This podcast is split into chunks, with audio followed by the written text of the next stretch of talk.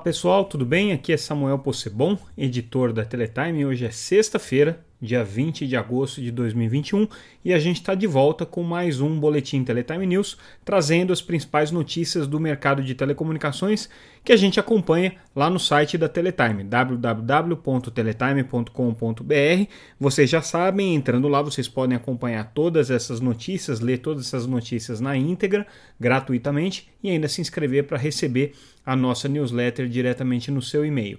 Aproveita e confere também o nosso trabalho nas redes sociais, a gente está tanto no LinkedIn quanto no Facebook quanto no Twitter, sempre como arroba Teletime News.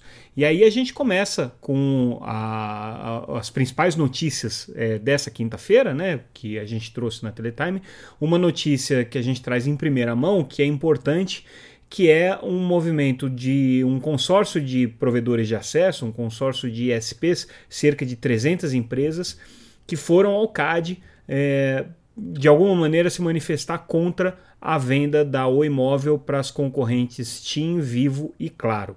Esse consórcio de ISPs já está é, se manifestando em diferentes ocasiões já há algum tempo. É um grupo de empresas de pequeno porte que tem se articulado para entrar no leilão de 5G. Então contrataram já uma consultoria, contrataram já é, algumas empresas que estão fazendo a estruturação de como que esse consórcio poderia funcionar. A gente não tem certeza se eles de fato vão ter fôlego e disposição de entrar no edital, mas eles estão se preparando para isso, estão buscando aí é, chegar às condições ótimas para participar do edital. O interessante é que pela primeira vez eles estão se manifestando como grupo num tema que não é um tema é, relacionado diretamente ao leilão. A compra do imóvel, a gente sabe que tem sido já objeto de muita polêmica e questionamento no CAD, então já houve representações é, de associações de provedores de acesso, como a Associação NEL, como a Telcomp, que representa empresas competitivas, a própria Algar, que é uma empresa competitiva, a Sercontel também se manifestou, o IDEC. Todos esses já pediram para ser parte do processo no CAD e já foram aceitos pelo CAD como partes é, aí desse processo. E por que, que esse conjunto de entidades e empresas está pedindo? Porque, obviamente, é, a compra da Oi Móvel mexe muito no cenário competitivo, principalmente no cenário competitivo é, do ambiente wireless, né, do ambiente é, das operadoras móveis. E, é, enfim, é, hoje existe uma, uma, uma busca por parte dos provedores por espectro, por é, garantias de que eles vão poder também operar nesse mundo wireless e não apenas no mundo da fibra. No caso específico da Algar, uma concorrente direta, é, então existe aí uma lógica nessa disputa. Já a entrada desses ISPs é, pedindo né, uma, uma manifestação junto ao CAD é uma novidade, porque eles não são uma associação constituída e são empresas de muito pequeno porte. E o que eles estão alegando é que o fato de que a Oi, uh, no momento em que a Oi for vendida para as três concorrentes, vai ficar mais difícil para eles, eventualmente, é, disputarem o mercado de 5G. E por quê? Porque para disputar o mercado de 5G, eles precisariam de espectro e eles entendem que o único espectro que estaria disponível, além do espectro de 5G, é óbvio, né, seria o espectro da Oi Móvel, o qual eles propõem justamente que seja fatiado entre esses provedores entrantes aí no mercado. Quer dizer, que a Oi Móvel seja fragmentada, multifragmentada, muito mais do que ela está sendo agora para venda é, para as três grandes operadoras móveis. Então, é um movimento muito interessante, a gente tem que realmente acompanhar como que isso vai se desenrolar, qual que vai ser o próximo passo desse grupo de provedores, porque eles efetivamente estão é, passando a ocupar um, um, um, lugar de protagonismo que pode, de alguma maneira, se reverter em mais um player institucional, e mais um ator institucional com é, relevância é, geopolítica, vamos dizer assim, no contexto das telecomunicações. Então, essa notícia aqui realmente é uma notícia relevante para quando a gente analisa esse cenário competitivo. Lembrando que a venda da Oi Móvel ela é essencial para a própria Oi, né, que ela precisa desses recursos, são 16 bilhões e meio de reais. Ela é essencial principalmente para a TIM, que precisa de mais espectro e hoje está na terceira posição é, na disputa com a Vivo e com a Claro, sem muitas chances de conseguir recuperar esse espaço perdido, a não ser que seja por uma aquisição. Ela é importante para Vivo e para Claro, obviamente, né? Porque também é, equilibra, reequilibra o jogo aí na quantidade de espectro e na quantidade de assinantes e tira um player é, concorrente do mercado, né? E a alegação que eles têm é justamente que esse player já não teria condições de disputar o mercado. O imóvel hoje já marga a quarta posição e já com poucas condições de disputar. A Oi precisa desses recursos para continuar investindo, para continuar crescendo. E é, a estratégia principal da Oi, vale lembrar, né? E isso é muito importante que também explica muito esse movimento dos provedores de acesso, é avançar sobre o mercado de fibra, e o mercado de fibra é hoje um mercado dominado por esses pequenos ASPs. Então existe também uma relação aí de é, prevenção. Então, ao você é, dificultar a venda do imóvel, você de alguma maneira atrapalha o processo de recuperação da Oi, de recuperação econômica da Oi, e também com isso acaba atrapalhando os planos de fazer com que a Oi se é, expanda Brasil afora com a sua infraestrutura de fibra é, e com seus serviços de fibra, o que a Oi tem feito até esse momento com bastante agressividade, já superando aí 3 milhões de assinantes de fibra e com planos aí de ampliar ainda mais essa base. Então, essa é a geopolítica por trás dessa notícia que a gente está trazendo hoje, bem interessante. É, bom, nessa onda de pequenos provedores, a gente já viu muitos deles é, esse ano mesmo passando por processos de abertura de capital em bolsa e tendo bastante sucesso com isso, BrisaNet, Desktop, Unifique. Agora, quem está buscando um IPO é a operadora Vero. É uma operadora de internet que tem um, um, uma posição relevante, tem mais de 500 mil assinantes aí, é a principal cliente da Oi hoje dentro do ambiente de ISPs, então a Vero tem já um contrato para uso da rede neutra da Oi. E agora ela está buscando, dentro desse processo, um, uma capitalização por meio de IPO, por meio de abertura de capital. movimento também que a gente vai acompanhar, fica aí para o segundo semestre.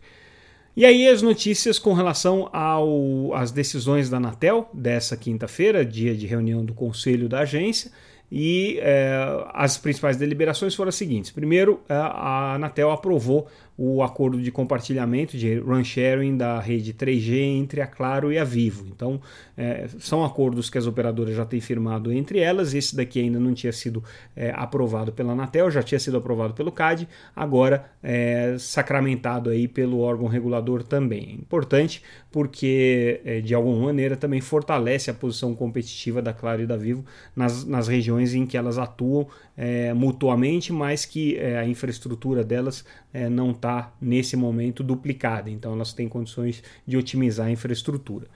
É, a Anatel também negou o pedido para a Algar e para a Telcomp é, para participar da análise regulatória da venda da Oi Imóvel. Então a gente volta para a questão da Oi Imóvel, ela foi está é, é, tá em análise no CAD. Lá no CAD, Algar e Telcomp são parte do processo, mas no caso da Anatel, a Anatel entendeu que não havia justificativa para que é, se aceitasse essas duas empresas, essas duas entidades como partes do processo. Não é uma coisa típica da Anatel deixar que terceiros acompanhem é, operações privadas, nesse caso, anuência prévia para controle de para transferência de controle. Então a Anatel como já era esperado, acabou negando isso daqui, ainda que tenha reconhecido aí alguns dos argumentos da, da Algar e da Telcomp com relação aos impactos concorrenciais da operação. Mas né, elas não vão poder participar por dentro da, da, da análise que a agência está fazendo.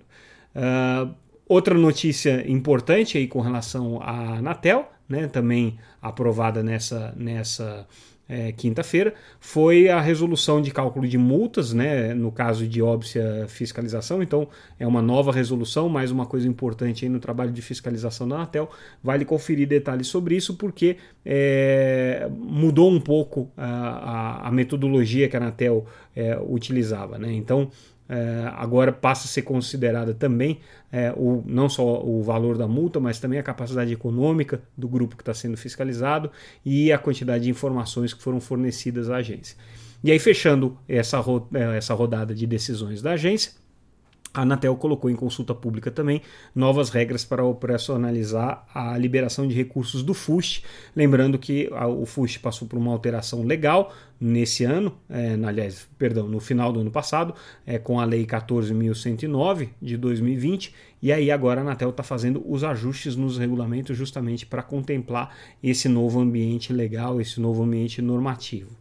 É, a gente segue com a análise do que é, o TCU é, decidiu ontem, né, da votação do TCU, a apresentação do voto do ministro Raimundo Carreiro, já com maioria para aprovação, ainda é, pendente aí da, do, do, voto do ministro Haroldo Cedrais, mas a gente segue com a análise e a gente traz mais algumas, é, alguns destaques importantes aqui do voto do ministro Carreiro.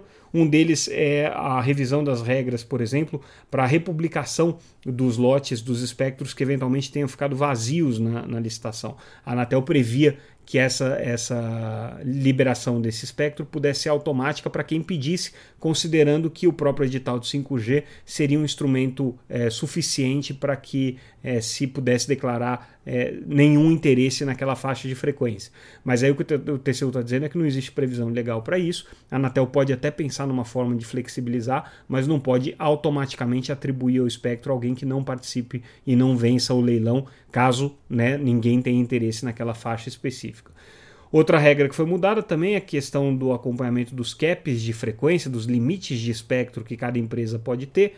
É, anteriormente, o edital previa que isso fosse feito só depois é, do resultado sacramentado, e agora o que a, o TCU está recomendando, e que isso aqui vai ser, obviamente, é, ratificado pela Anatel, é que esse acompanhamento seja feito em tempo real durante o processo de licitação para garantir que ninguém estoure o limite ali, porque seria uma situação injusta com quem está participando e que não tem nenhum tipo de limite de espectro. Né? É, e aí a gente muda de assunto, vamos para o assunto de Wi-Fi gratuito. Cidade de São Paulo, que tem um projeto bastante ambicioso de Wi-Fi gratuito, prorrogou o prazo para consulta pública, então as empresas interessadas aí vão ter é, até o próximo dia 2 de setembro para de alguma maneira se manifestarem sobre esse processo. É um processo bem grande e bem relevante aí para quem acompanha o mercado de Wi-Fi. E falando de TV por assinatura agora, a gente é, destaca que a FENINFRA, que é a Federação das Empresas de Infraestrutura de Telecomunicações, que constroem e dão manutenção de redes de telecomunicações, pediu para ser parte da ação é, da ABTA no Supremo, a ABTA é Associação de TV por Assinatura, no Supremo contra a obrigação de é, carregamento de canais obrigatórios, que foi incluída de alguma maneira como um jabuti aí na medida provisória 1018, que a, sancionada esse ano, né, a, que virou lei esse ano, e que acabou aumentando aí a carga regulatória para as operadoras de TV por assinatura. A Feninfra é, foi solidária aqui aos operadores e pediu para ser parte nessa ação também. E aí a gente traz uma notícia de ontem, também referente a, ao mercado de TV por assinatura, que é o adiamento é, do grupo de trabalho é, que está fazendo análise da legislação de TV paga, da legislação do SEAC, né? e aí é, a prorrogação é, desse grupo de trabalho até o dia 5 de novembro, sendo que os comentários ao relatório preliminar que já foi publicado devem ser feitos até o dia 12 de setembro. Anteriormente a data era bem mais próxima, a gente já estava em cima dela, agora isso aqui foi jogado lá para frente.